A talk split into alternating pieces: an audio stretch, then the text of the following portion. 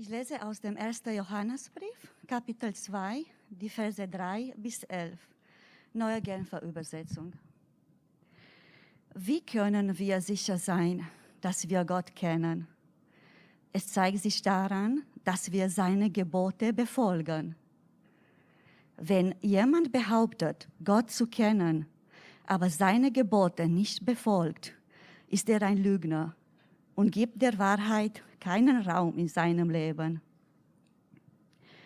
Wer sich hingegen nach Gottes Wort richtet, den hat die Liebe Gottes von Grund auf erneuert. Und daran erkennen wir, dass wir mit Gott verbunden sind. Wer von sich sagt, er sei mit ihm verbunden und bleibe in ihm, der ist verpflichtet, so zu leben, wie Jesus gelebt hat. Liebe Freunde, bei dem, was ich euch schreibe, handelt es sich nicht um ein neues Gebot. Es ist jenes alte Gebot, das ihr von Anfang an gekannt habt. Es ist die Botschaft, die euch verkündet wurde. Und doch ist das, was ich euch schreibe, auch ein neues Gebot. Neu, weil das, was es fordert, von Jesus Christus erfüllt wurde und auch bei euch Wirklichkeit geworden ist. Ja, die Finsternis vergeht und das wahre Licht hat schon zu leuchten begonnen. Wer behauptet, im Licht zu leben, aber seinen Bruder oder seine Schwester hasst, der lebt in Wirklichkeit immer noch in der Finsternis. Doch wer seine Geschwister liebt, lebt im Licht und bleibt im Licht und nichts kann ihn zu Fall bringen. Wer seine Geschwister hasst, lebt in der Finsternis. Er tappt im Dunkel umher und weiß nicht, wohin er geht. Die Finsternis hat ihn blind gemacht.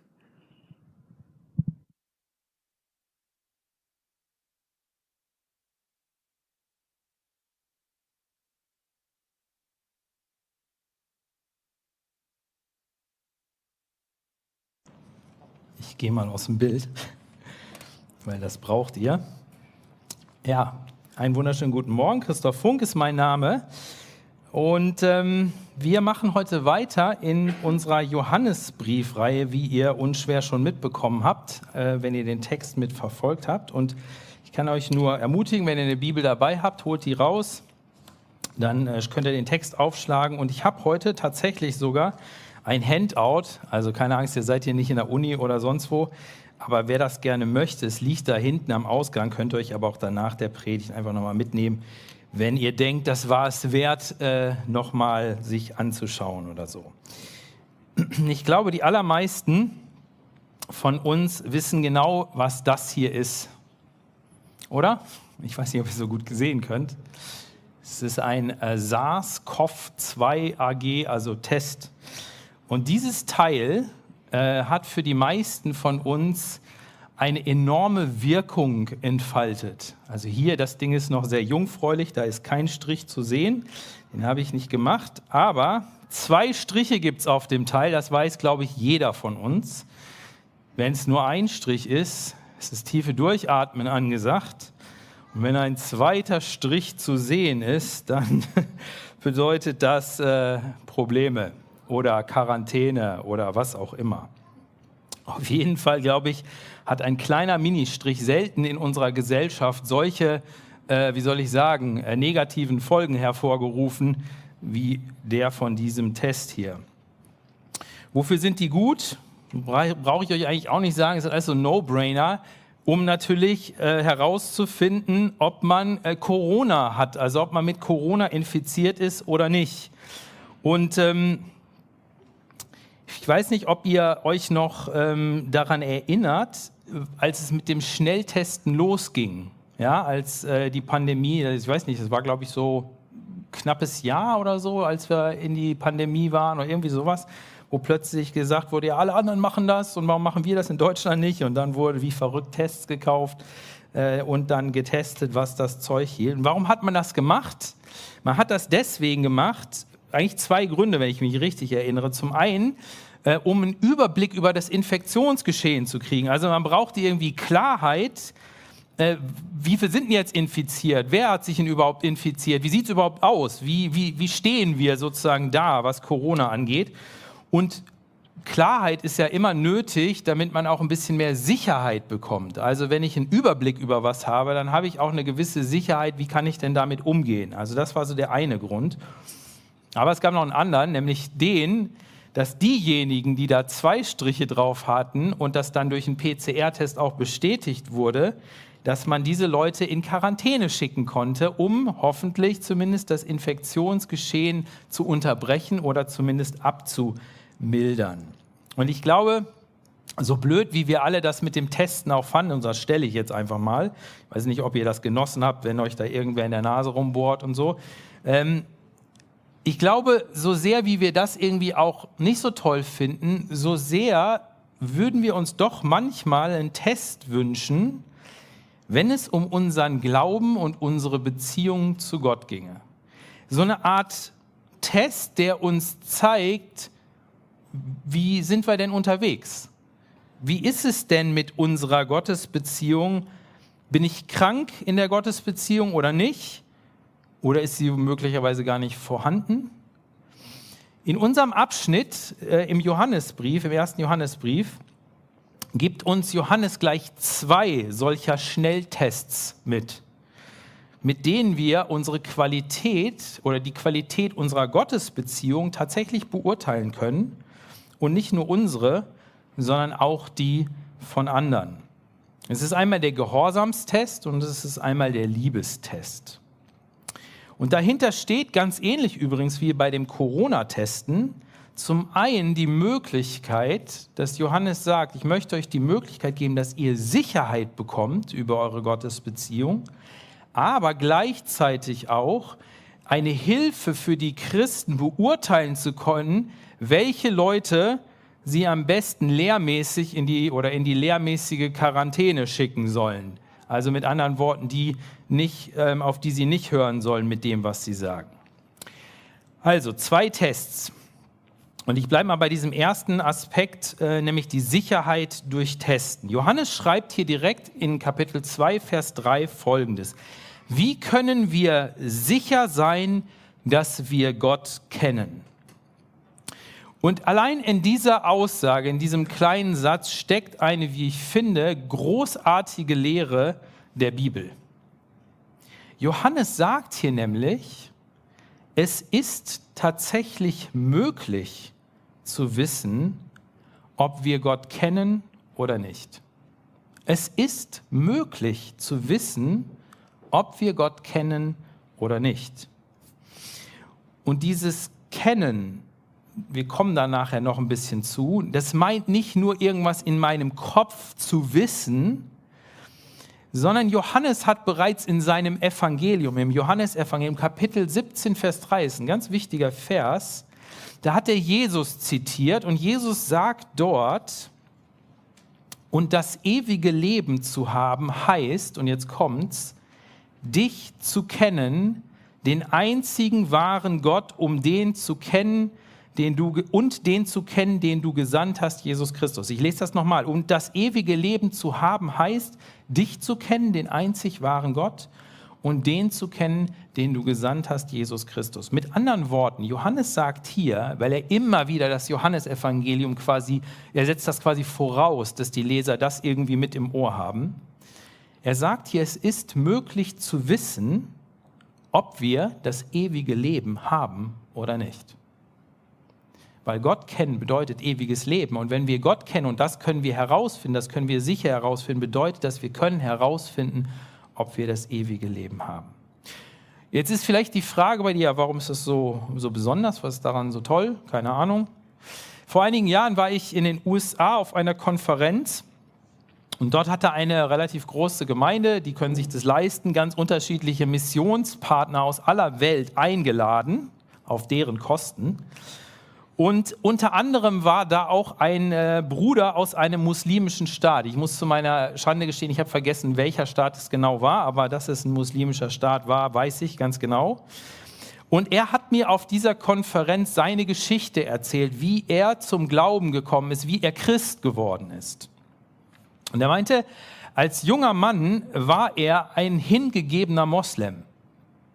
Er ist regelmäßig in die Koranschule gegangen, aber es gab eine Sache, die hat ihn immer wieder umgetrieben, nämlich die Frage, ob und wie er wissen könne, ob seine Hingabe an Allah, seine Taten für Allah und sein Glaube ausreichen würden, um in den Himmel zu kommen, ins Paradies zu kommen.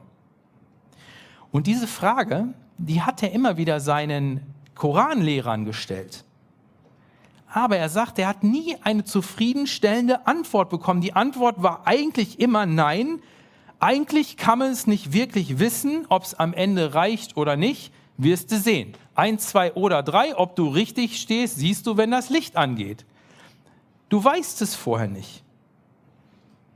Und diesem Mann ist dann eines Tages eine Kinderbibel in die Hände gefallen und er hat angefangen, die zu lesen, irgendwann im Laufe des Nachmittags oder so mein. Und er hat diese Bibel nicht mehr aus der Hand gelegt. Die ganze Nacht hat er die von vorne bis hinten durchgelesen. Und er hat gemeint, als er sie durchgelesen hat, hat er sich hingekniet und hat sein Leben Jesus Christus übergeben. Weil unter anderem für ihn klar war, er kann bei Jesus Heilsgewissheit bekommen. So nennt sich diese Lehre in der Theologie. Heilsgewissheit. Du kannst wissen, dass du gerettet bist. Und das ist das, was Johannes hier sagt. Manche meinen, ah, das ist ja ein bisschen anmaßend, das ist ja das Gegenteil von Demut, wenn ich mich hinstelle und sage, ich bin gerettet. Ah, ich meine, guck dich an. Aber ich glaube, das ist ein großer Irrtum. Das ist kein äh, es ist nicht wahre Demut, wenn ich sage, ich kann das gar nicht wissen und ich will da keine Aussage darüber treffen, sondern das sagen zu können, ist, glaube ich, ein Ausdruck von Gottes Gnade und Gerechtigkeit, die er uns gibt. Ja, eigentlich ist es sogar etwas, das andere ist eigentlich eine Beleidigung Gottes, weil er sich selber dafür verbürgt, wegen seiner Gerechtigkeit, wegen Jesus. Deswegen können wir es wissen und deswegen dürfen wir diese Gewissheit haben. Und Johannes schreibt in Kapitel 1, Vers 4, das haben wir bei Johns Predigt gehört, da, da, schreibt Johannes übrigens häufiger in seinem Brief, warum er das überhaupt alles schreibt. Und da heißt es, wir schreiben euch das, also den Brief, damit unsere gemeinsame Freude vollkommen wird. Und ich weiß nicht, wie es dir geht, Freude, also echte, so, so eine richtig übersprudelnde Freude über deine Rettung über die Gnade Gottes, die kann doch erst dann wirklich entstehen, wenn du weißt, Jesu Blut, seine Gnade, seine Vergebung reicht aus, auch für mich. Und zwar so weiß, dass du dich denkst, ah ja, jetzt im nächsten Moment, vielleicht ist dann aber nicht mehr der Fall. Oder vielleicht übermorgen nicht mehr der Fall. Oder wer weiß, was noch kommt im Leben und dann bin ich nicht mehr gerettet. Die Freude kann doch erst dann richtig entstehen, wenn ich mich auf die göttliche Zusage 100% verlasse, auf das rechtlich verbindliche Urteil von Gott, du bist mein Kind um Jesu willen und du gehörst mir und niemand und nichts kann dich aus meiner Hand reißen. Wenn das zur Gewissheit geworden ist, dann kann Freude entstehen. Und das ist genau das, was Johannes hier tut. Er möchte seinen Lesern diese Gewissheit vermitteln. Und wo wäre ich, wo wärst du, sage ich jetzt mal, wenn das nicht der Fall wäre? Ganz ehrlich, ich bin so dankbar, dass diese Gewissheit möglich ist. Das ist keine Gewissheit, die vielleicht nicht mal auch ein bisschen angezweifelt wird und so weiter und so fort. Aber tief im Herzen ist dieses immer wieder, wenn ich zur Bibel zurückkomme, zu der Wahrheit Gottes, dass ich weiß, es liegt nicht an mir. Wenn es an meinem Leben läge, an meiner Sündlosigkeit, die nicht vorhanden ist, oder an irgendetwas in mir, ich wäre verloren. Aber die Bibel sagt mir, es liegt eben nicht an mir sondern es liegt an Jesus. Und weil ich mich auf Jesus verlasse, deshalb habe ich diese Gewissheit.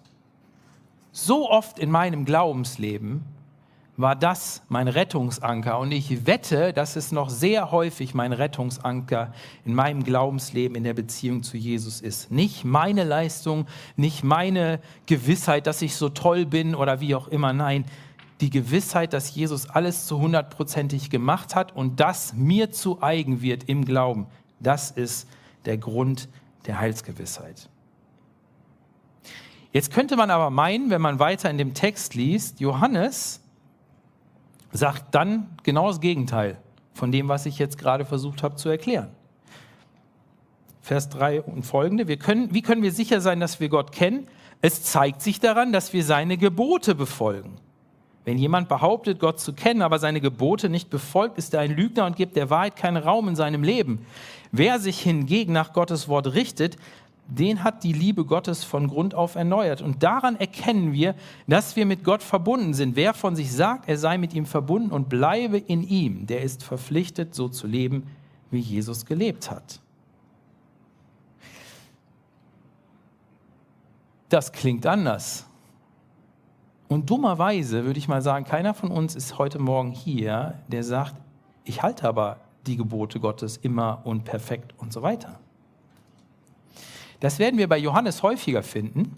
Ähm, dieses, wo man denkt so, hä, hast du nicht gerade das Gegenteil gesagt? Und wer sich an die Predigt von letztem Mal erinnert, weiß, Johannes hat gerade das Gegenteil gesagt. Wer sagt, er ist ohne Sünde, ist ein Lügner. Also wie jetzt, Johannes? Das ist der erste Test in diesen Versen, der Gehorsamstest. Aber die Frage ist, Wieso kann Johannes den Gehorsam gegen Gottes Geboten, gegenüber Gottes Geboten als Test für die Echtheit und die Qualität des Glaubens nennen und dennoch an der freien und rettenden Gnade festhalten? Wie geht das? Und dazu glaube ich, muss man sich die, ich habe das mal so genannt, die innere Statik des Glaubens bei Johannes vor Augen führen. Oder man könnte eigentlich auch sagen, dazu muss man sich die innere Statik des Lebens als Christen vor Augen zu führen. Und das habe ich euch hier mal mitgebracht. Es beginnt nämlich so, es ist quasi wie, ihr müsst euch das vorstellen, wie ein Gebäude, Glaubensgebäude. Ja? Und das hat eine Statik. Statik, für alle, die das vielleicht noch nie gehört haben, dieses Wort braucht man. Jedes Haus hat eine bestimmte Statik und die muss gut berechnet sein und richtig sein, weil sonst stürzt das Haus zusammen zusammen. Also was trägt was und so. Das ist die Statik. Alles beginnt mit der Liebe Gottes zu uns. Und ich habe euch mal die Verse aus dem ersten Johannesbrief dahinter gepackt. Johannes sagt das nämlich alles im Laufe seines Briefes. Alles beginnt mit der Liebe Gottes zu uns. Gott hat uns zuerst geliebt. Das ist das Fundament, auf dem alles, alles andere steht. Und diese Liebe, das ist das nächste, quasi erste tragende Wand, hat er gezeigt, indem er seinen Sohn auf diese Welt gesandt hat, Jesus. Jesus wurde Mensch von Fleisch und Blut. Ähm, John hat in seiner Predigt da einiges zu gesagt. Damit startet Johannes seinen Brief, dass Jesus tatsächlich Mensch von Fleisch und Blut geworden ist.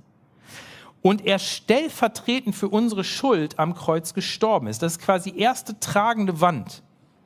Und Gottes Gebot an uns ist zweierlei, sagt Johannes hinter in seinem Brief. Wir sollen an diesen Sohn Gottes glauben, an die Botschaft, die damit verknüpft ist, das ist das Erste.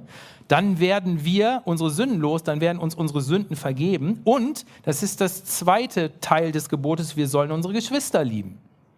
An den Sohn Gottes glauben, unsere Geschwister lieben. Und dann geht es weiter, das sind alles tragende Wände. Wir erfahren die Liebe Gottes, indem wir seine Kinder werden. Johannes sagt später, wie gut ist, dass ihr Kinder Gottes seid und ihr dürft euch nicht nur so nennen, ihr seid es auch tatsächlich. Und diese erfahrene Liebe Gottes, die verändert uns, oder Johannes sagt, sie kommt in uns zur Vollkommenheit, so dass wir unsere Geschwister lieben und die Sünden in unserem Leben bekennen und mehr und mehr vermeiden.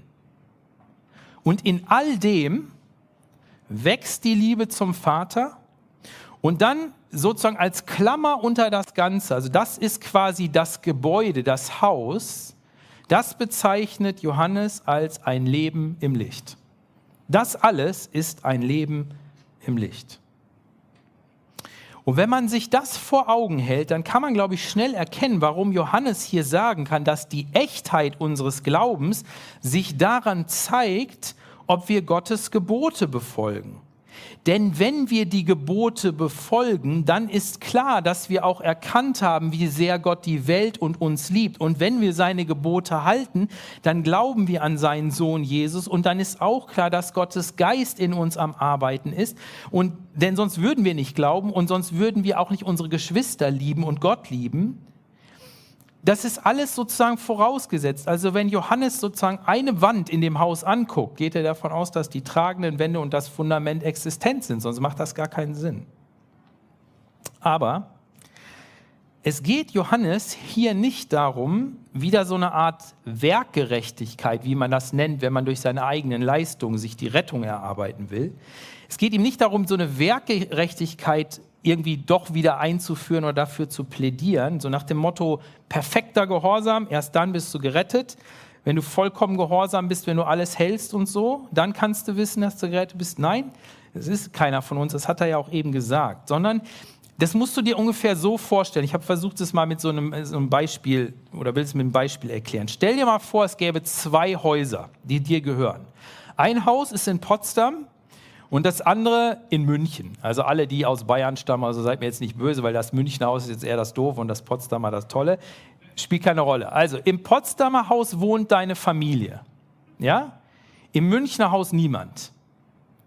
Wenn dich jetzt jemand fragen würde, ob du gerade Gemeinschaft mit deiner Familie hast und Zoom und sowas zählt nicht, ja, also nur vor Ort zählt, dann würde das davon abhängen, wo du dich gerade befindest. Richtig? Also wenn jemand sagt, hast du gerade Gemeinschaft mit deiner Familie und du wärst in München und würdest sagen, ja, habe ich, dann wäre das eine Lüge, weil die sind in Potsdam und du bist in München. Und dann hast du gerade keine Gemeinschaft mit deiner Familie. Vielleicht fühlst du dich ihnen verbunden oder du weißt was über deine Familie, ja, aber das ist nicht Gemeinschaft haben. Aber wenn du gerade in Potsdam im Haus wärst mit deiner Familie, könntest du zu Recht sagen, ja, ich habe gerade Gemeinschaft mit meiner Familie, auch wenn du vielleicht gerade in der Küche bist und nicht die ganze Familie da zugegen ist. Aber ja, du bist da und hast da Gemeinschaft mit deiner Familie. Wenn Johannes also davon spricht, dass wir die Gebote Gottes tun, dann meint er nicht damit, wir sündigen nicht mehr. Das hat er vorher gesagt. Er meint auch nicht, wir sind vollkommen. Auch das hat er vorher gerade gesagt. Vielmehr geht es ihm darum zu sagen, wo wir uns gerade befinden. Im Haus des Gehorsams oder im Haus des Ungehorsams. Mit anderen Worten, was wollen wir? Wonach strecken wir uns aus? Was ist uns wichtig? Was ist der treibende Faktor für unser Leben? Das ist das. Wollen wir Gott gehorchen? Bemühen wir uns, Gott zu gehorchen? Sind uns seine Gebote relevant und wichtig? Wo befinden wir uns gerade? Es geht nicht um Vollkommenheit und Perfektionismus, sondern wo sind wir? Wenn jemand behauptet, sagt Johannes hier in Vers 4, Gott zu kennen, aber seine Gebote nicht befolgt, ist er ein Lügner und gibt der Wahrheit keinen Raum in seinem Leben. Mit anderen Worten, wenn du behauptest, du kennst Gott, du hast Gemeinschaft mit ihm, lebst aber fröhlich und zufrieden im Haus des Ungehorsams, dann bist du ein Lügner. Egal, was du behauptest, egal wie coole Lobpreiszeiten du hast oder was weiß ich was noch. Du täuschst dich und du täuschst andere. Vielleicht ist dir auch eben aufgefallen, warum es Johannes und allen Aposteln übrigens auch so wichtig war, jede dieser Wahrheiten von dieser Statik zu verteidigen. Denn wenn eine von diesen Wahrheiten, von diesen tragenden Wänden durch eine Lüge ausgetauscht würde, dann gerät das komplette Gebäude ins Wanken. Und deswegen ist es Johannes so wichtig, und das ist der andere Aspekt seines Briefes, warum er ihn schreibt, denn damals und heute auch stehen alle diese Wahrheitswände, einschließlich des Fundaments, immer wieder in der Gefahr, durch Lügen ausgetauscht zu werden. Und Johannes schreibt hier mit Leuten im Hinterkopf, die, ich sage jetzt mal, so eine Art Vorläufer von einer ähm, Irrlehre in der frühen Christenheit waren, die hinterher aufs Härteste bekämpft wurde und auch überwunden wurde. Das ist die Irrlehre der Gnosis. Gnosis ist das griechische Wort für erkennen.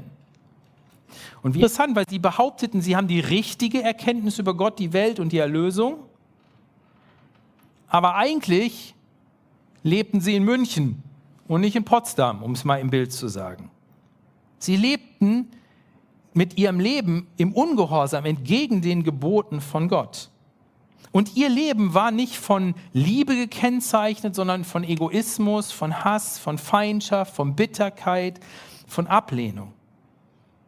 Und ich habe es, weil, weil ich es ganz spannend fand, euch mal einen kleinen Artikel aus einem Lexikon, Bibellexikon zur Gnosis mitgebracht. Ich lese den mal vor und achtet mal darauf, wie die beschrieben wird. Achtet mal darauf, wie Johannes häufig sozusagen seine Wahrheiten ausdrückt. Als Gnosis bezeichnet man eine spätantike Geistesströmung, die sich seit dem Ende des ersten Jahrhunderts, also Johannes hat noch mit den Vorläufern zu tun, auch auf christliche Gemeinden auszuwirken beginnt und im zweiten Jahrhundert der am bittersten bekämpfte Feind der alten Kirchen wurde kann man bei 1 Timotheus auch sehen. Auch da geht es um die Anfänge.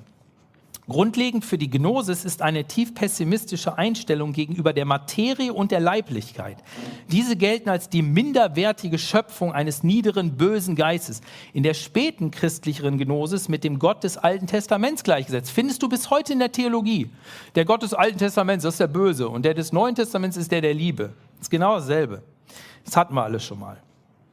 Das Innerste und Eigentliche des Menschen gehört nicht dieser schlechten Welt an. Also ganz tief in mir ist irgendwas Gutes. Ist vielmehr ein Lichtfunke, der aufgrund eines urzeitlichen Sündenfalls oder besser eines kosmischen Unglücksfalls in die Materie verbannt wurde.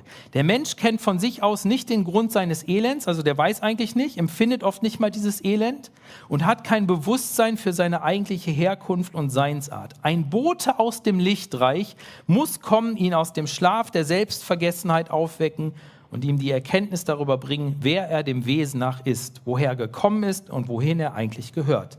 In solcher Erkenntnis, griechisch Gnosis, liegt schon die Erlösung es hört sich an wie New Age heute. Sie realisiert sich in der Rückbesinnung auf die eigentlich göttliche Seinsart und vollendet sich in der Rückkehr in das Reich des Lichtes, in das der göttliche Bote den Weg bahnt. Das war dann Jesus für die. Erlösung hat für den christlichen Gnostiker also nichts zu tun mit Einsicht in persönliche Schuld und mit Lossprechung von dieser Schuld aufgrund des Kreuzestodes Jesu. Es geht vielmehr um das Durchschauen und Rückgängigmachen einer Art kosmischen Betriebsunfalls. Mit dieser Info, deswegen habe ich die uns hier mal äh, vorgelesen, im Hinterkopf fällt uns vielleicht auf oder auch in Zukunft auf, wie oft Johannes immer wieder bestimmte Begriffe nimmt, die aber mit der Wahrheit füllt, aber Begriffe, die hinter in der Gnosis noch in den Vorläufern so ganz relevant wurden, Licht, Erkenntnis und so weiter. Johannes füllt sie hier mit der Wahrheit. In Vers 3, den wir schon gelesen haben, heißt es etwas wörtlicher als bei der NGÜ. Und hieran erkennen wir, dass wir erkannt haben. Also Johannes macht so richtig deutsch hieran. Erkennen wir, dass wir erkannt haben und Erkenntnis und Erkenntnis, um deutlich zu machen, Leute, es geht um die Wahrheit bei dem Ganzen. Aber er, sein Erkenntnisbegriff ist anders. Denn bei den Leuten damals, die er im Hinterkopf hat, die auf Abwägen waren, war ihr Erkennen rein philosophisch-intellektuelle Art. Es ging um Ideen, um irgendwas. Aber bei Johannes ist es biblisch gefüllt. Und da ist der Begriff des Erkennens eben nicht eine rein intellektuelle Glanzleistung, sondern Erkennen ist immer ein Gemeinschaftsbegriff. Das heißt, bei Johannes ist nie äh, Erkennen immer nur etwas von bloßen Wahrheiten oder irgendwie äh, von, von irgendwelchen Dingen oder so, sondern es geht immer um das Erkennen von Personen.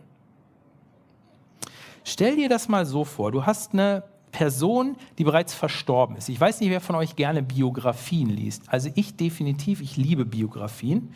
Ähm, und da fasziniert dich so eine Person total, dass du alles möglich, was du kriegen kannst, über diese Person liest, an Informationen sammelst, du merkst es dir und gefühlt tauchst du mehr und mehr in diese Welt dieser Person ein. Ja, manchmal hast du sogar das Gefühl in deinem Leben, diese Person wäre wie real da. Du beschäftigst dich mit ihr. Du, du hast das Gefühl, du bist ganz nah dran. Aber in Wahrheit ist diese Person nicht wirklich in deinem Leben. Also in deinem Kopf ist sie da, vielleicht auf intellektueller Ebene, immer wenn du da mal so eintauchen kannst, aber in deinem wirklichen Leben kommt diese Person nicht vor. Und jetzt stell dir vor, diese Person würde noch leben. Und du wärst ihr bester Freund. Ihr würdet sehr viel Zeit miteinander verbringen, Leben teilen, gemeinsam Erfahrungen machen. Du würdest diese Person erleben. Sie wäre Teil von deinem Leben und, von, und du von ihrem. Und nicht nur das, auch andere bekämen mit, dass diese Person Teil deines Lebens ist.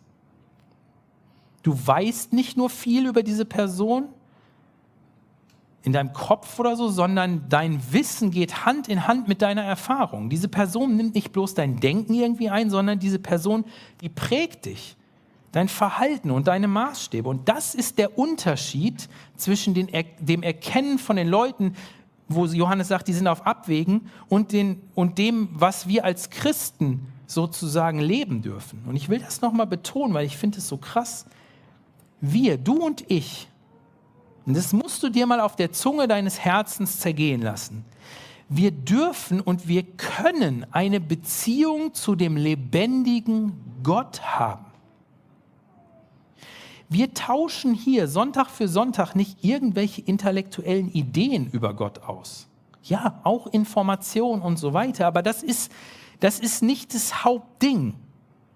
Wir sind hier und Gott ist auch hier, Er hat gesagt, wo zwei oder drei in meinem Namen versammelt sind, das erfüllen wir diesen Morgen, definitiv. Da ist er mitten unter ihnen.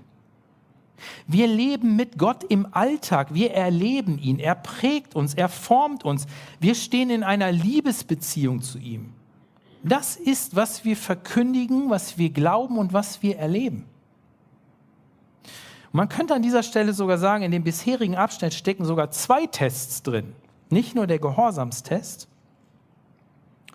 dass du Gott von Herzen auch gehorchen willst, dass du dich mit seinen Geboten beschäftigst, dass du weißt, was Gottes Wille für dein Leben ist, dass dir das wichtig ist, wertvoll ist,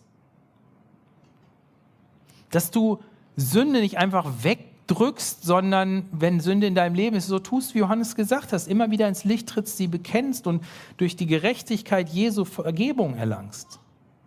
Das ist das eine. Aber das andere könnte man fast als zweiten Test nennen, führst du eine Beziehung mit Jesus? Oder weißt du einfach viel über ihn? Ist Gott für dich bloß ein intellektuelles Konzept? Oder erfährst du ihn in deinem Leben? Ist er Teil von deinem Leben? Ist er da? Redet er zu dir? Und umgekehrt redest du mit ihm? Hörst du auf ihn? Erlebst du ihn? Und damit meine ich nicht die Knallersachen, Tote stehen auf und was weiß ich, ja, auch cool, aber hat keiner was dagegen? Das, das ist es nicht. Nein, manchmal ist diese ganz leise Stimme, die du wahrnimmst, wenn du mit ihm redest, wenn du auf ihn hörst im stillen Kämmerlein, wie Jesus sagt, wo kein Mensch sonst reinguckt, aber da erlebst du ihn. Erlebst du das, dass Gott deinen Zweifeln begegnet und dich verändert? Dass er in dein Innerstes hineinredet, wie sonst keiner kann und keiner tut? Da zeigt sich das, nicht in den Knallererlebnissen. Ist auch nett, aber das ist nicht der, das Entscheidende aber dass Gott in deinem Leben ist, in deinem Innersten da ist. Ich glaube, es ist ein enormes Privileg. Wir dürfen eine Liebesbeziehung mit dem lebendigen Gott führen. Apropos Liebe, das ist das Stichwort für den zweiten Test, den ich zugegebenermaßen ein wenig kürzer behandle. Und ich fand es cool, was Clemens da eben schon zugesagt hat. Ich lese uns die Verse ab, Vers 7. Liebe Freunde, bei dem, was ich euch schreibe, handelt es sich nicht um ein neues Gebot. Es ist jenes alte Gebot, das ihr von Anfang an gekannt habt. Es ist die Botschaft, die euch verkündet wurde, und doch ist das, was ich euch schreibe, auch ein neues Gebot. Neu, weil das, was es fordert, von Jesus Christus erfüllt wurde und auch bei euch Wirklichkeit geworden ist. Ja, die Finsternis vergeht und das wahre Licht hat schon zu leuchten begonnen. Wer behauptet, im Licht zu leben, aber seinen Bruder oder seine Schwester hasst, der lebt in Wirklichkeit immer noch in der Finsternis. Doch wer seine Geschwister liebt, lebt im Licht und bleibt im Licht und nichts kann ihn zu Fall bringen. Wer seine Geschwister hasst, lebt in der Finsternis. Er tappt im Dunkeln umher und weiß nicht, wohin er geht. Die Finsternis hat ihn blind gemacht. Und wenn man das hier so liest, dann kommen einem vielleicht genau wieder die gleichen Gedanken, diese Widersprüche hört man innerlich schon so wie eben auch so. Hä? Johannes, Wieso denn jetzt die Gebote lieben und Geschwister perfekt und soll ich das jetzt und was ist mit der freien Gnade und Vergebung und so weiter? Ich, verstehe ich nicht. Kannst du das nicht anders sagen? Dieses Gebot, oder man könnte auch sagen, die Zusammenfassung aller Gebote, denn das ist das Liebesgebot. Gott lieben von ganzem Herzen und den Nächsten lieben. Dieses Liebesgebot ist nicht etwas Neues, etwas, was die Werkgerechtigkeit quasi durch die Hintertür wieder hereinbringt. Das ist schon immer Teil der Verkündigung von Jesus gewesen. Das ist übrigens auch im Alten Testament schon vorhanden. Aber vor allen Dingen ist es durch Jesus erfüllt worden. Dieses alte Gebot wurde von Jesus vollkommen erfüllt. Er hat es umgesetzt. Das heißt, wir müssen es nicht mehr erfüllen, um gerettet zu werden, sondern weil wir gerettet sind, können wir es leben. Das ist die Logik des Evangeliums. Durch die Liebe Gottes zu uns sind wir in die Lage versetzt worden zu lieben. Nicht um unsere Rettung zu verdienen, ich sage es nochmal, sondern weil die Liebe göttlich ist. Johannes sagt das hinter, Gott ist die Liebe. Weil die Liebe das Beste ist, was uns passieren kann. Lasst uns doch nicht so tun, als wäre Liebe eine Pflicht, die uns irgendwie schaden würde. Nein, Hass schadet uns. Das ist doch, was unser Leben so kaputt macht und durcheinander bringt. Es ist doch nicht die Liebe, das ist doch der Hass. Die Liebe ist das Größte, weil sie von Gott kommt, der der Größte ist, der die Liebe ist. Nur waren wir bisher nicht in der Lage, so zu lieben, wie wir eigentlich lieben sollten. Aber jetzt durch Jesus seid ihr geliebt. Und ihr seid durch ihn in die Lage versetzt worden zu lieben. Und zwar nicht bloß die Menschen, die ihr auch von Natur aus mögt. Nein, auch die Menschen, die ihr normalerweise nicht im Leben hättet, sprich ein Großteil eurer Glaubensgeschwister. Liebst du deine Glaubensgeschwister? Die Church, die Gemeinde, deine Mitchristen. Und hier geht es nicht zuerst um Gefühle. Johannes macht das später nochmal durch, kommen wir noch drauf. Beim Lieben geht es darum, ich sage das ganz bewusst, unseren menschlichen Normalmodus, ich will empfangen, umzuschalten auf, ich will schenken und geben. Super wichtig, deswegen sage ich es nochmal. Beim Lieben geht es darum, unseren menschlichen Normalmodus, so ticken wir normalerweise immer. Ich will empfangen, umzuschalten auf, ich will schenken und geben. Das heißt, wenn es Konflikte gibt, wenn es zum Streit zwischen dir und deinen Glaubensgeschwistern kommt, wäre mein Normalzustand, dass ich mich als erstes um mich drehe. Meine verletzten Gefühle, mein Recht, meine Befindlichkeit. Darum geht's. Ich will, dass der andere auf mich zukommt und sich entschuldigt. Ich will Anerkennung seiner Schuld gegenüber mir. Das ist der Punkt. Und wenn da nichts passiert, Pech gehabt. Steht an erster Stelle. Sondern ich sehe den anderen. Ich ergreife die Initiative zu vergeben. Wenn es um die Atmosphäre oder das Miteinander geht, dann bin ich zuerst darauf aus, Freundlichkeit zu schenken und nicht zuerst Freundlichkeit mir gegenüber zu erwarten oder zu empfangen. Wenn es um die wirtschaftliche Versorgung der Gemeinschaft geht, dann bin ich bereit, von meinem Besitz abzugeben, zu schenken und nicht zuerst an mich und meinen Wohlstand zu denken. Wenn es um Unrecht geht, das mir zugefügt wurde, dann bin ich bereit, meinen Wunsch nach Rache an Gott zu verschenken und nicht darauf zu bestehen, dass ich erst dann meine Bitterkeit und meinen Zorn ablege, wenn ich Rache genommen habe. Und so weiter und so weiter und so weiter. 1. Korinther 13 ist quasi Pflichtlektüre in diesem Zusammenhang. Warum soll ich das tun? Weil es Liebe ist und die Liebe ist das Beste, was uns passieren kann. Die Liebe ist das Beste, was uns passieren kann. Definitiv. Und wie kann das gehen? Indem du dir immer wieder bewusst machst, ich bin zuerst geliebt. Genauso hat Jesus mich geliebt und genauso liebt Jesus mich jetzt gerade und in alle Ewigkeit. Er wollte nicht zuerst Genugtuung von dir und Wiedergutmachung deiner Schuld, sondern hat alles gegeben, damit deine Schuld gesühnt ist und du genug hast. Er liebt dich, er vergibt dir. Er hält dir gegenüber nicht an seinem Zorn fest. Er hält dich nicht an der kurzen Leine. Er behandelt dich nicht nach dem, wie du es verdient hättest, sondern er liebt dich und er beschenkt dich. Das ist der Test. Liebst du deine Geschwister nicht im Sinne des Perfektionismus, sondern bist du im Haus der Liebe, da wo Gott ist? Willst du lieben?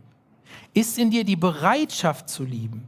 Bittest du Jesus immer wieder, Herr, schenke mir die Liebe für XY. Herr, hilf mir, XY zu vergeben. Herr, gib mir die Gnade der Selbstvergessenheit, damit ich mich nicht immer zu um mich selber drehe. Was denkst du? Gehorsamstest? Liebestest? Wie sieht es bei dir aus? Ich lade dich ein, jetzt eine Minute in der Stille mit Gott darüber zu reden.